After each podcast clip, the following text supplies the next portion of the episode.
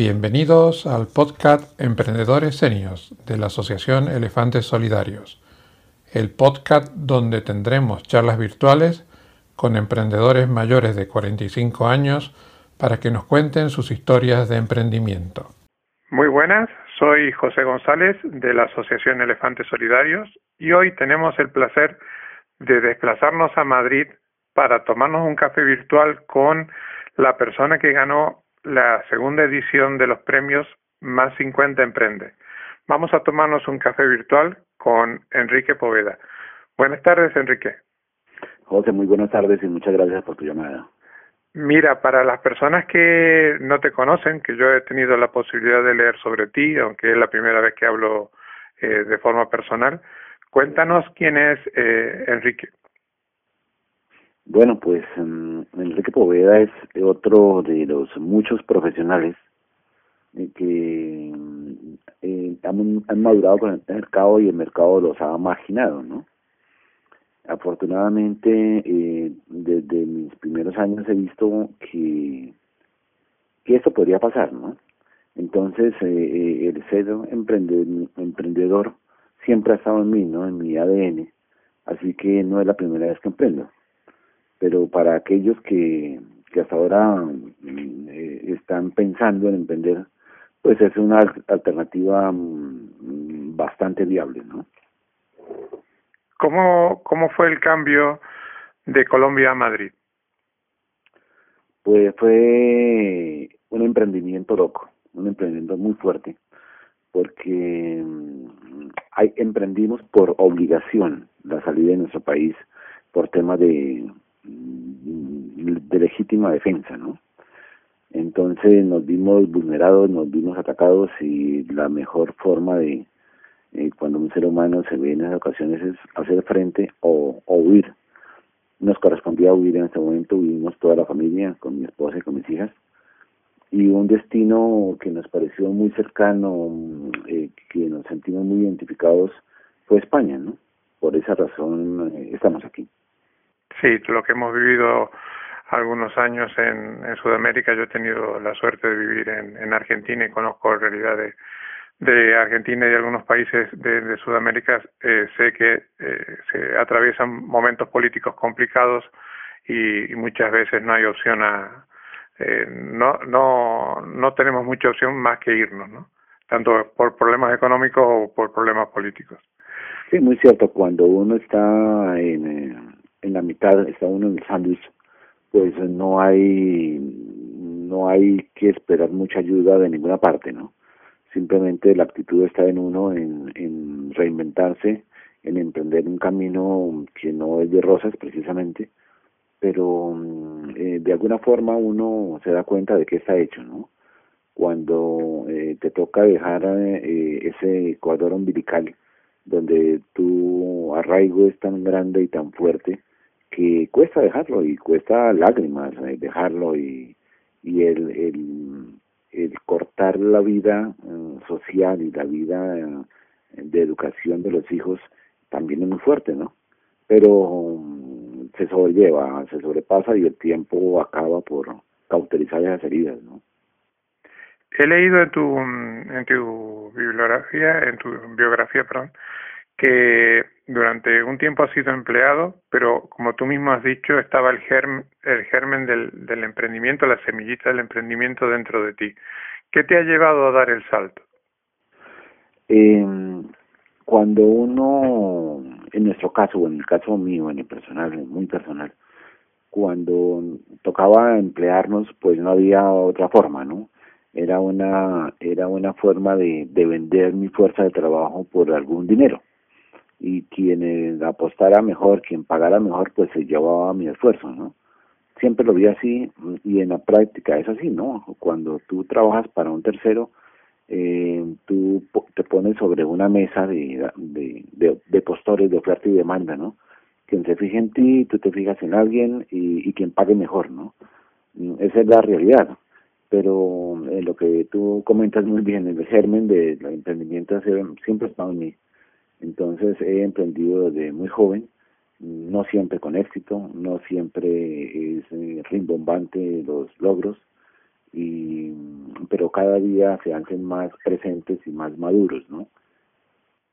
Y mm, el, el emprendimiento este que te ha llevado a, a ganar el, concurso de Más 50 Emprende, el Life Needle, no sé si lo he pronunciado bien, eh, que es un, un, un, proyecto que me parece suma, sumamente interesante.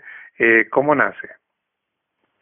Eh, pues eh, este proyecto nace de la observación, simplemente, porque cuando tú haces, eh, tú refieres al 2008 en la quiebra, en, en, la etapa del ladrillo y la etapa financiera que fue una crisis mundial, pero que no llegó a tocar tanta gente como ha tocado la pandemia. Pues en esa crisis también me tocó porque teníamos una pequeña oficina en Gran Vía donde había, hacíamos gestoría y asesoría financiera eh, con varios bancos, entonces éramos prescriptores de algunos bancos y teníamos muy buena clientela, teníamos algunos programas en radio, en fin, entonces, cuando su banco le decía al cliente, aquí tiene el cupo cerrado, el cupo total, aquí no, no podemos trabajar con usted, pues venía y teníamos otras, otro portafolio de bancos donde era, era bien recibido este cliente, ¿no? Entonces hicimos bastantes operaciones. Pero cuando los bancos eh, cerraron, echaron, cerraron el grifo, echaron el cierre con, con los dineros para el público, pues entonces eh, comenzó a quedar mucho tiempo, ¿no? y en esa ocasión mm, coincidencialmente me enteré sobre el pinchazo accidental de una amiga enfermera y comencé a indagar desde la curiosidad, ¿no? Quien sea emprendedor tiene que ser muy curioso y muchas veces esa, curiosidad lo lleva a, perder tiempo o a hacer cosas importantes, como en nuestro caso, ¿no? Ese fue el, el inicio, José. Cuéntanos un poquito a qué se dedica tu empresa. Nosotros eh, creamos esta empresa como un vehículo jurídico para la explotación de Life Needle, eh, simplemente porque cuando, cuando descubrimos que podríamos eh, aportar algo al estado de la técnica, a la humanidad, en cuanto a que las inyecciones deberían ser mucho más seguras, y cuando recogimos muestras de, muchos países e hicimos ingeniería inversa en muchos em, jeringas eh, del mercado y vimos que pues que realmente no había una seguridad extrema, no había una, una aparente seguridad, pero siempre se dependía de la buena voluntad y de la buena fe de quien operara, ¿no? Entonces eh, decidimos crear esta empresa para nosotros mm, de alguna forma eh, adelantar las gestiones eh, legales y de propiedad industrial para la explotación de, la, de las patentes. Eh, el emprender en el sector de la salud, tú que tienes eh, experiencia de, haber emprendido en otros sectores, ¿es eh, más fácil, más difícil? ¿El ecosistema está preparado para el emprendimiento? ¿Cómo lo ves? Bueno, el emprender en, en, este campo es eh, complicado, es arriesgado, pero no es imposible porque normalmente cuando se habla de salud se habla de grandes laboratorios, de grandes farmacéuticas, de multinacionales, pero no es imposible entrar a, a, a este mercado. Simplemente hay que tener una buena idea, tener mucho coraje y mucha resistencia para demostrarle al mundo y al mercado que lo que tú tienes es bueno y aporta, ¿no? Eh, así que es casi yo diría que es similar en otros campos, en, en la construcción, en la aviación, en, en muchos otros campos, ¿no? Pero hoy en día lo que nos ha democratizado un poco y nos ha puesto en igualdad de condiciones han sido las tecnologías e Internet directamente, ¿no? Para dar a conocer el proyecto a nivel eh, de otros países, ¿no? Eh, sí, eh, tanto para la difusión como para la misma investigación de mercados, como para la misma el estudio de la competencia, como para ubicarte tú en el entorno, en lo que estás trabajando, en lo que estás investigando y adelantando, Internet te ayuda bastante a, a buscar ese entorno, ¿no? Eh, y, solamente para difusión. Y, la pandemia esta que vivimos, de que ya en estos días va a ser un año que, que, que hemos tomado conciencia de la magnitud, eh, ¿ha jugado en contra o a favor del desarrollo de tu empresa? Yo pienso que la pandemia desde el 13 de marzo del año pasado, que nos encerramos, pues eh, fue algo muy interesante analizar porque Eh, en lugar de dormir más tarde y dedicarnos a comer, hicimos todo lo contrario. Le pusimos una disciplina a mi vida. Cuando hablo de, de en, en plurales, porque, con mi esposa y con mis hijas, ¿no? Entonces, eh, ahí nos quedó bastante tiempo y en forma personal bastante tiempo en seguir adelantando cosas, ¿no? Eh, cuando todo el mundo estaba cerrado, nosotros estábamos trabajando muy duro en, en informes, estamos trabajando en investigación, en, el mismo desarrollo del, producto, ¿no? Así que en los tiempos de pandemia han sido como favorables para nosotros, porque de hecho la gente se dio cuenta que se necesitaban jeringas, que se necesitaban agujas, y que y que había un campo que prácticamente se desconocía, ¿no? Acuérdate hace unos meses que hubo un bulo por muchos países donde decían que a determinados políticos no los habían vacunado porque la vacuna no tenía líquido, que porque la porque perdón, porque la jeringa no tenía líquido, porque la jeringa no tenía aguja, que porque hubo truco de cámaras, en fin, ¿no? Entonces todo eso todo eso nos ha dado ha jugado tal vez a nuestro favor, ¿no? Tú has tocado hace un momento un, tema que yo lo considero importante, lo, has mencionado, que es eh, que tienes un equipo por detrás, que es, eh, es más fácil cuando uno hace un emprendimiento teniendo un equipo que empezando como un gladiador solo eh, contra, contra el mundo. Eh, cuéntanos un poco de tu equipo, cómo se conforma. Pues mira, cuando uno inicia, pues realmente uno inicia solo, pero en la medida en que uno puede ir enamorando, a su círculo más cercano sobre, sobre tu proyecto y ven que hay coherencia y ven que hay viabilidad y que hay mucho trabajo pero que hay un futuro, pues se comienzan a sumar, ¿no? Como en el caso de mi hija, mi hija mayor es economista de la Complutense, eh, también tiene el germen del, del emprendedurismo en, sus venas y ha trabajado también aquí en Madrid, pero hace más de cinco o seis años está conmigo frente al proyecto, ¿no? Entonces, mm, con amigos eh, también de determinado nivel se les comenta, se suman al equipo, y todavía esto no está produciendo, todavía no facturamos, pero en, en, en, este recorrido, en este camino, he encontrado gente de mucha valía que cree en el proyecto, que siempre ha creído en él y que todavía nos acompaña, ¿no? ¿Qué, qué valor le das eh, al hecho de ya haber emprendido con una experiencia previa, de ser un emprendedor senior? ¿Qué consideras que le da, juega a favor o en contra? Yo pienso que a favor, porque en la medida en que tú vas madurando en años, vas madurando en experiencias, ¿no? Y procuras no cometer los mismos errores que cometiste hace 20 o 30 años.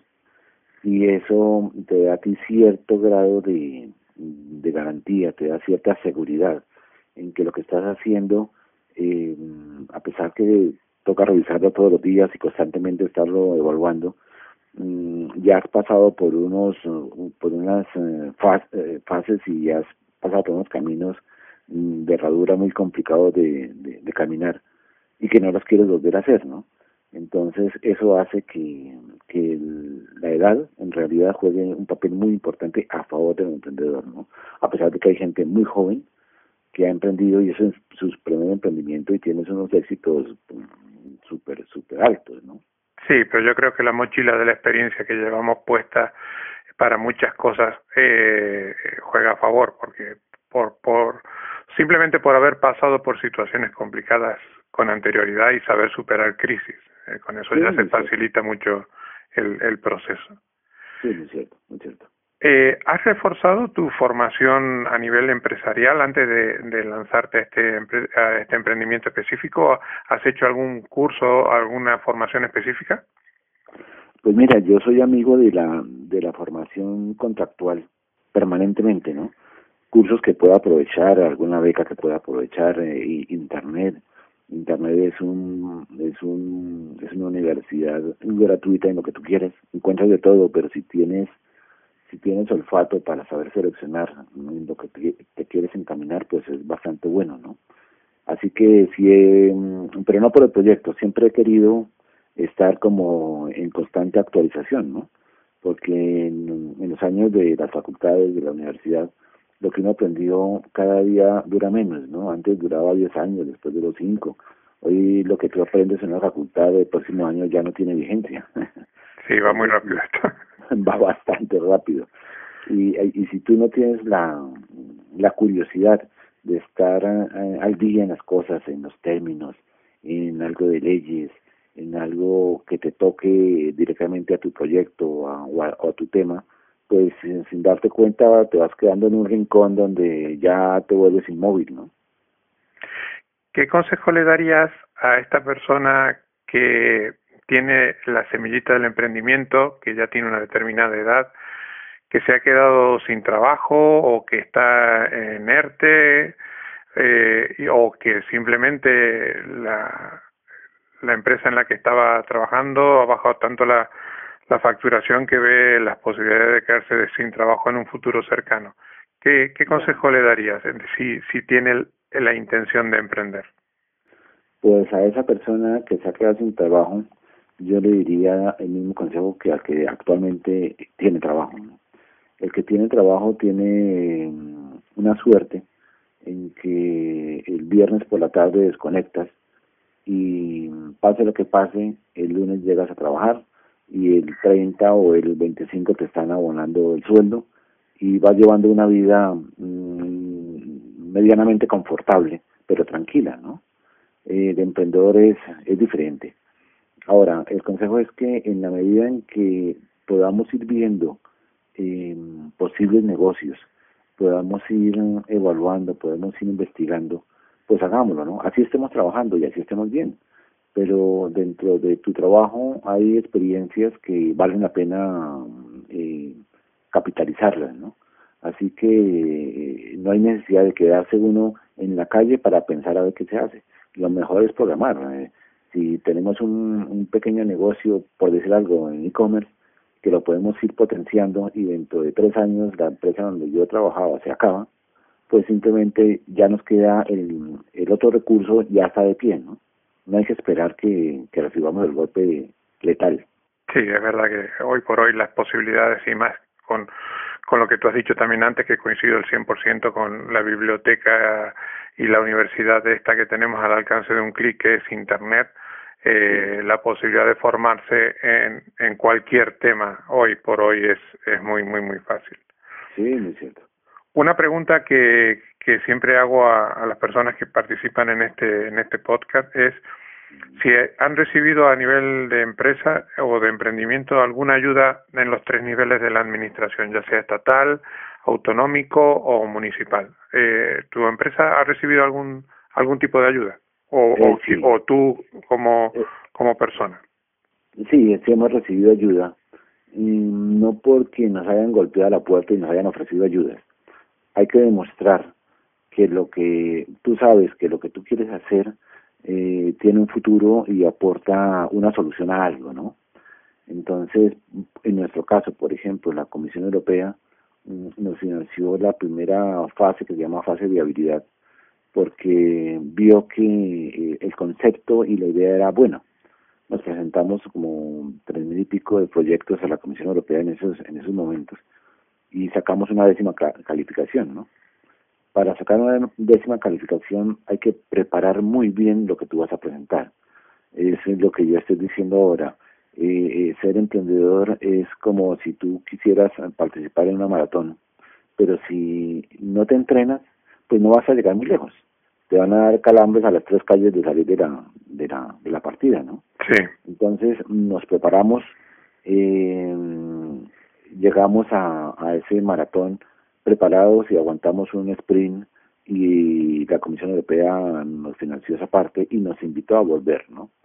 Entonces, cuando volvimos, volvimos mucho más fuertes, pero ya a otro nivel, ya a otro nivel de, de financiación. Eh, conseguimos dos sellos de excelencia, mm, que la Comisión Europea cuando da un sello de excelencia quiere decir, en resumen, recomienda este proyecto de inversores porque tiene alta viabilidad, tiene alta escalabilidad, es rentable, es eh, extrapolable y está cerca al mercado. Aproximadamente es lo que dice la Comisión Europea, ¿no? Entonces, eh, nosotros nos presentamos, sacamos un par de sellos, no alcanzamos a ser financiados al 100% porque mm, somos una empresa que no factura. Entonces, nos enfrentábamos con, incluso con empresas multinacionales que facturan muchos millones y tienen proyectos donde la Comisión Europea entra y financia, ¿no? Y, y eso nos, nos impulsó para presentarnos a, Neotec. Neotec es un programa de CEDETI, del Ministerio de Industria y Comercio, donde también nos financiaron para el desarrollo de un biomaterial, ¿no? Entonces, gracias a estas a este apalancamiento que hemos tenido, mm, que no nos diluye en nada, pero sí nos apoya bastante, hemos podido seguir avanzando y estar a la altura en que estamos hoy en día, ¿no? Fuera de, fuera de, obviamente, de los de los ingresos personales y familiares que hemos puesto a, servicio del proyecto, ¿no? Sí, y, y últimamente eh, yo creo que por la visibilidad que te puede dar el premio de estando la, la, la Fundación Endesa y Generación Sabia por detrás, eso va a despertar eh, curiosidad y va seguramente va a haber gente que, que preguntará para invertir en el proyecto porque a mí me parece que es un proyecto muy muy muy interesante escalable y necesario no gracias José. Gracias por tu apreciación. Es muy cierto. Nosotros antes de la, del premio de Fundación de habíamos ganado uno donde fuimos premiados para, para hacer un MBA en, por internet eh, nos llevaron también a un programa de televisión y un, fue un pequeño premio en dinero, en fin. Pero esta la Fundación de esa realmente nos ha catapultado, ¿no? Nos ha hecho que seamos visibles. De hecho, eh, en unos días eh, estamos trabajando en un video porque en unos días saldremos en el noticiero 24 horas.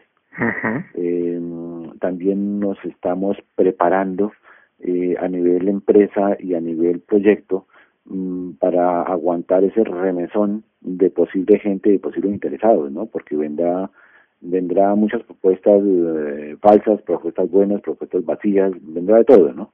Entonces, eh, nos estamos preparando en todos estos días, eh, acabando de, de apuntalar eh, la casa para, para recibir esa, esa bandada de propuestas, ¿no?